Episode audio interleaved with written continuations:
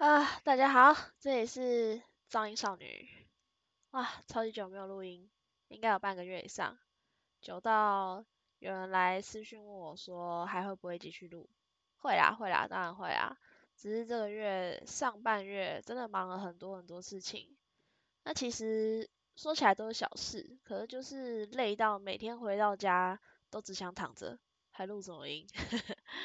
那今天的话题，我猜前十五分钟都会超无聊吧，就是会先讲一下我最近到底在干嘛，然后所以如果觉得无聊人可以跳到下一个话题啊，呃，还是可以听一下，讲一下那个，就是我从五专一开始就被学姐骗进自公社，学姐就跟我说自公社很好玩。那我就问他自公社到底在做什么，因为我原本想参加是摄影社，学姐就跟我说，哦，你不要去摄影社，摄影社他们都没在干嘛，已经是一个就是一个空头社团这样。然后我们自公社呢，就是去学校带小朋友玩而已。你喜欢小孩吗？喜欢的话就来啊，因为我蛮喜欢小孩的。结果就这样一去不复返。我到进自公社以后才知道。办一场活动的前置工作真的超无聊。首先就要先联系学校做讨论，就是问他们呃学校最近有什么活动啊，或者是呃什么时候月考之类的，就是要先知道他们的行程表，我们才好排时间啦。然后确定要去这一这一间学校办活动以后呢，就开始准备关卡海报。还有关卡的道具，还有一堆有的没的，其实就跟所有的活动都一样啦。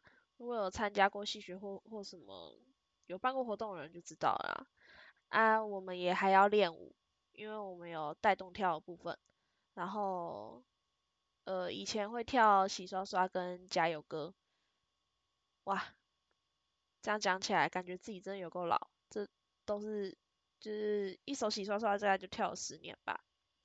然后从我第一次带第一场活动开始，我就从来没有当过关主。每一次被分配到的工作都是当小队服。我不知道是因为我的个人特质，还是大家觉得这是一个死缺。因为这件事真的 fuck，真的超讨厌。因为小朋友他们都是好胜心非常非常强。所以他们很容易吵架，从什么团队加分啊，还是什么排队的时候觉得谁谁太靠近我了啊，什么，就这全部都可以吵。这个是唯一数十年都一样的事情。就是以前我也不太会处理，因为我总觉得说，嗯，要跟孩子们平等的相处，不能因为说我自己大个几岁，成熟一点，就也希望他们也要用一样成熟的态度。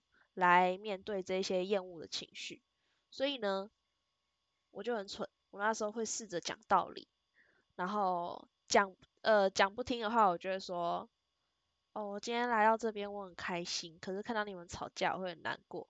感现在想想，其实就是情绪勒索，说什么我会很难过。啊，可是现在我知道啊，就是小孩子就是跟猴子没两样，就是不管他们听不听话，我就拿分数。拿团体荣誉来威胁他们，跟他们说这样子我们会被扣分，你要不要害大家被扣分？他们就不会讲话了。好啦，这里扯远了。如果改天要做一集怎么带小孩，再来聊这个。那总之呢，呃，加入自动社以后才发现，带小朋友是非常非常少的一个部分，一个学期最多最多就两场吧，然后。更多时候，我们会去进摊，会去街头募款。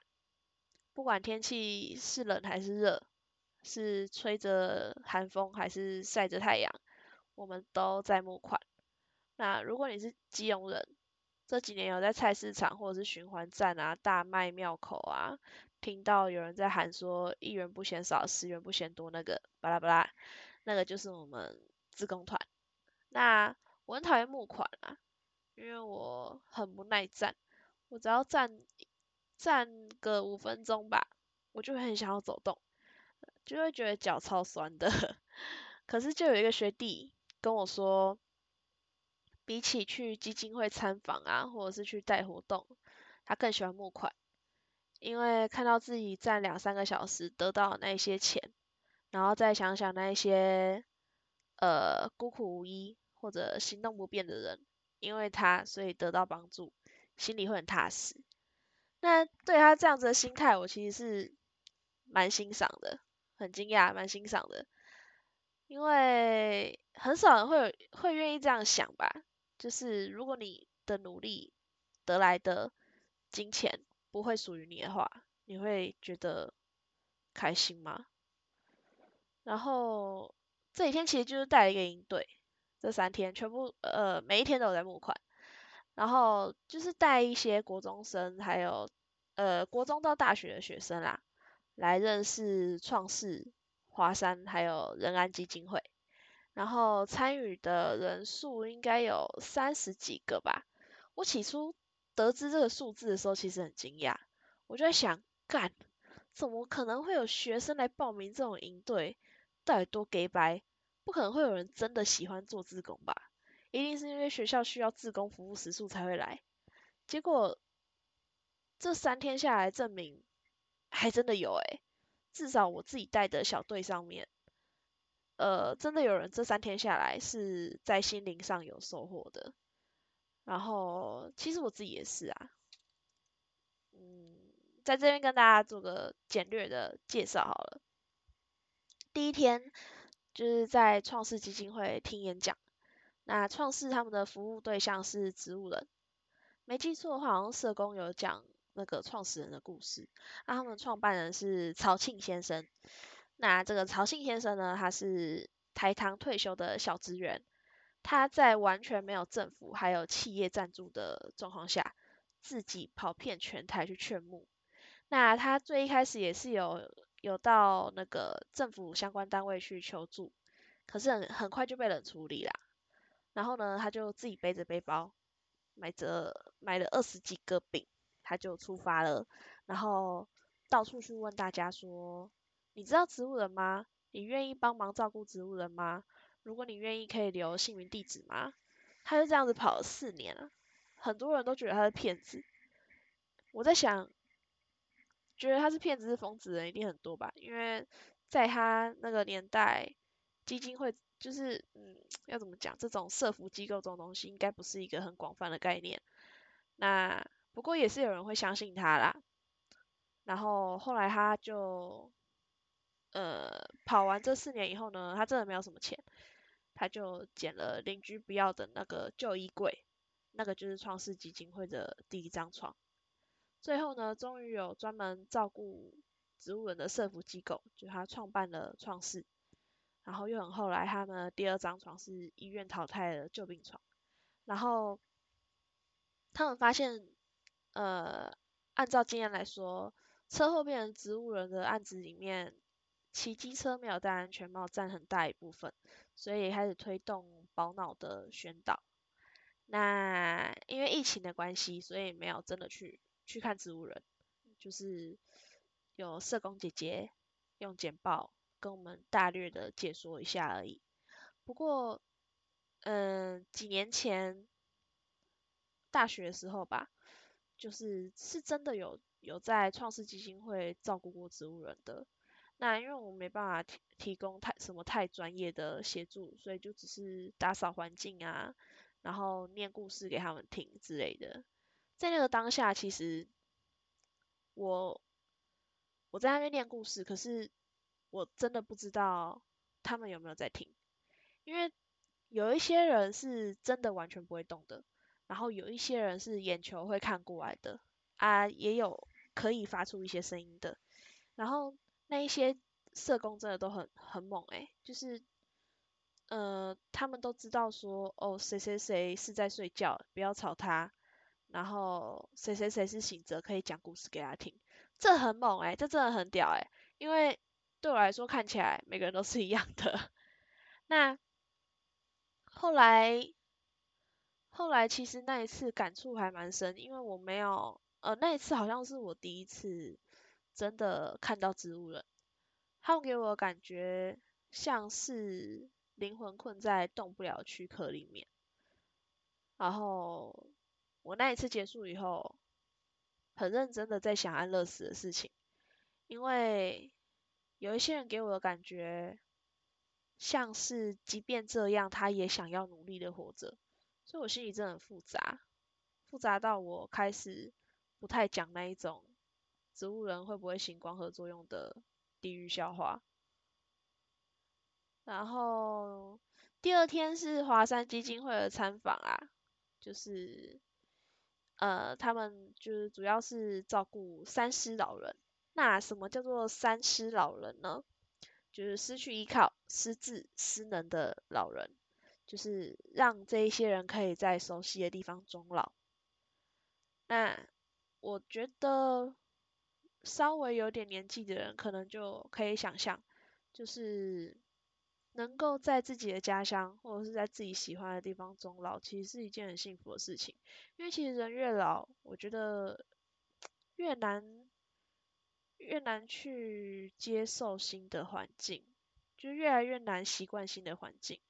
所以说，如果可以让这一些人在在地在地终老的话，是一件很幸福的事情。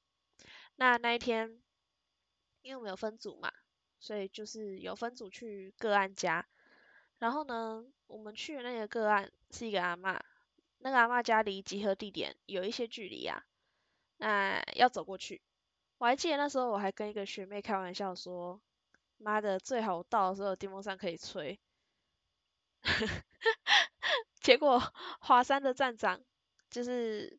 刚跟那个阿妈通完电话，就跟我们说，那阿妈期很期待我们可以去，已经切好水果了。我靠，我内心的愧疚忙爆炸，就是人家这么期待，我还在耍嘴皮子。还然后那个站长还特地提醒说，阿妈很喜欢打扫，希望我们去了可以帮忙。然后后来到现场，阿妈就一直在跟我们聊天，他已经聊到就几乎要把全家人的照片都拿出来了，然后。就是他的话就已经多到原本我们组员很很有自信说，啊我来跟阿妈聊天干嘛？结果靠到现场一句话都讲不出来，然后就变成我跟阿妈聊天，然后他们去打扫这样，啊我就问我就问阿妈说有没有需要帮忙打扫？啊我原本以为阿妈会在那边指手画脚说，哎这边要扫那里要擦干嘛？就他只希望我们帮忙擦窗户。哦，我心里很愧疚哎，就是。呃，要求帮忙擦窗户这种事情，感觉很像是他也不想麻烦我们，可是窗户他真的没办法，因为阿妈已经八十二岁了，就是 他皮肤他已经他八十二岁是什么概念？就是呃走路真的非常慢，然后在帮他按摩的时候，都可以感觉到他身上都已经没什么肉了，好像都是皮肤，都皱皱的。然后就他，反正他后来开始跟我聊天嘛，因为要填一些那个呃关怀的单子，所以就还是得聊天。那阿妈都讲台语，可是我台语超破，所以我都只是听他讲，然后睁大眼睛说：“好西哦，真的哦，这样这样而已。”哎，我不是我不是在敷衍，我不在敷衍，只是有我有时候也是想要回答啊，可是。我的台语能力 不足以让我组织起一段话，啊，到现在我都还只还记得阿妈就说她孙女是空姐，嫁到新竹，然后薪水好像四万吧，啊，感情真的很好，很孝顺，每一次每次回基隆都会买补品给他，啊，现在吃了以后眼睛比较不会流那个老阿油。啊，膝盖也比较好。那我就问他说，为什么不搬去一起住？他就说住这边也习惯了，也不会想要打扰年轻人。啊，到我们最后要走的时候，阿妈才跟我说，她在这栋房子里面已经住四十年了。然后房子以前很破，后来她老公整修以后才变成现在这样，没有再装潢过了。我一下眼眶真的红起来。我不知道他的老伴是什么时候过世的。可是阿妈现在八十二岁了，这些年她都一个人。我们来这里的一小时，说不定是她今天一天里面说最多话的时候。平常可能就只有那一台电视陪他一整天而已。啊，也许偶尔也去看医生，他一定也很珍惜这段时间，就是在那边准备水果啊，准备点心啊，连仙草茶都有。然后我自己的阿妈，在我出生三个月的时候就过世了。那我们家是做裁缝的，在阿妈过世以前为我做的衣服，我可以穿到一岁。如果阿妈现在还在的话，一定也是这样，会一直塞东西给我吃。然后我就在想，到到我们就是道别以后，走回集合地点的路上，我其实心里都很闷，因为我是我是一个很容易被情绪渲染的人啦。这件事真的让我难过很久，因为我很难想象。没有人可以，就是没有人可以可以讲话的生活，很难想象，呃，另一半走了以后，自己一个人活在世界上，那要，那那需要有多少坚强，又要有多少的回忆才可以支撑后续一个人的怀念？那我，呃，我外公外婆就我觉得还算是幸福啦。我外公外婆是相继过世的，所以我觉得那样子说不定比较浪漫，比较比较好。啊，现在讲心里还是很闷。那第三天就是到仁安基金会，那仁安基金会的服务对象是没有家的人，就是单亲妈妈、街友啊、社会边缘人这一类的。那我们。这个华呃仁安基金会的创办人又是这个曹庆先生，曹庆先生的是，我 他真的很伟大，他就是看到看到一群一群人呃一群弱势的人，他好像就是会马上去做，呃可以帮助他们的事情，我觉得这是这蛮伟大的。那曹庆先生呢，他到龙山寺拜拜的时候，发现除夕夜。呃，那边竟然有很多很多街友，他就号召那附近的义工发年夜饭，买了好几个便当，然后后来就沿着铁路设平安站，来帮助街友还有单亲妈妈找生呃找工作，然后会会帮他们转介一些，比如说举牌啊，或者是卖烤地瓜之类的工作，就是给鱼给干啦，我觉得这样很好。与其一直去给物质上的帮助，还不如让他们有办法靠自己重新来过。那我当天去的时候，体感温度少说有四十度，然后刚好碰到一个带着小孩的妈妈在弄地瓜，然后天气非常非常热，然后他的小孩好像有一些有一些有一些缺失，可是我不知道是。我不知道是精神上的还是是是怎样，反正呃，我们去我看到的时候，也就是光看光看就知道，好像就有点不正常啊。呃，他们因为现在因为现在天气热嘛，所以就是烤地瓜这种事情就也这种生意也进入淡季了，所以他们就帮这个妈妈弄冰心地瓜来卖，可以栽配，真的很好吃。啊，喜欢吃地瓜的人就不要错过这个可以吃到喜欢的东西，可以帮助人的机会。敢这样讲要在工商，可是没有啦，纯属我自己自己想推荐啊。现在就可以在 B 搜寻仁安基金会基隆平安站有抽奖活动，按赞留言 take 两个朋友就好了。头奖是花莲民宿的住宿券，那三奖也还有冰心地瓜一包，不买的话也去抽个奖，不用两分钟啊。靠腰，这好像也配，可是没有没有。好，总之呢，这三个基金会在年底的时候还会有韩式尾牙的活动，所以到年底应该会有很多志工出来募款，到时候不管是发票还是零钱，希望大家可以多多帮忙。那九年了，转眼间我当志工九年了，心里的感触跟感动其实还是跟当初一样。我觉得这种十年如一日。也是一种浪漫，这是我十年间都没有改变过的事情。好啦，这就是我大概算是我呃七月中左右在忙的事情。那在这之前还有还有办一场小学的谢师感恩活动，是呃某某一所学校的的的的有一位老师好像要调走，然后他们的家长就请我们去帮忙弄一个活动。可是那那场就真的没有什么好讲，有讲出来可能会有很多抱怨啊，所以就算了。好啦，无聊的地方就就这样结束了。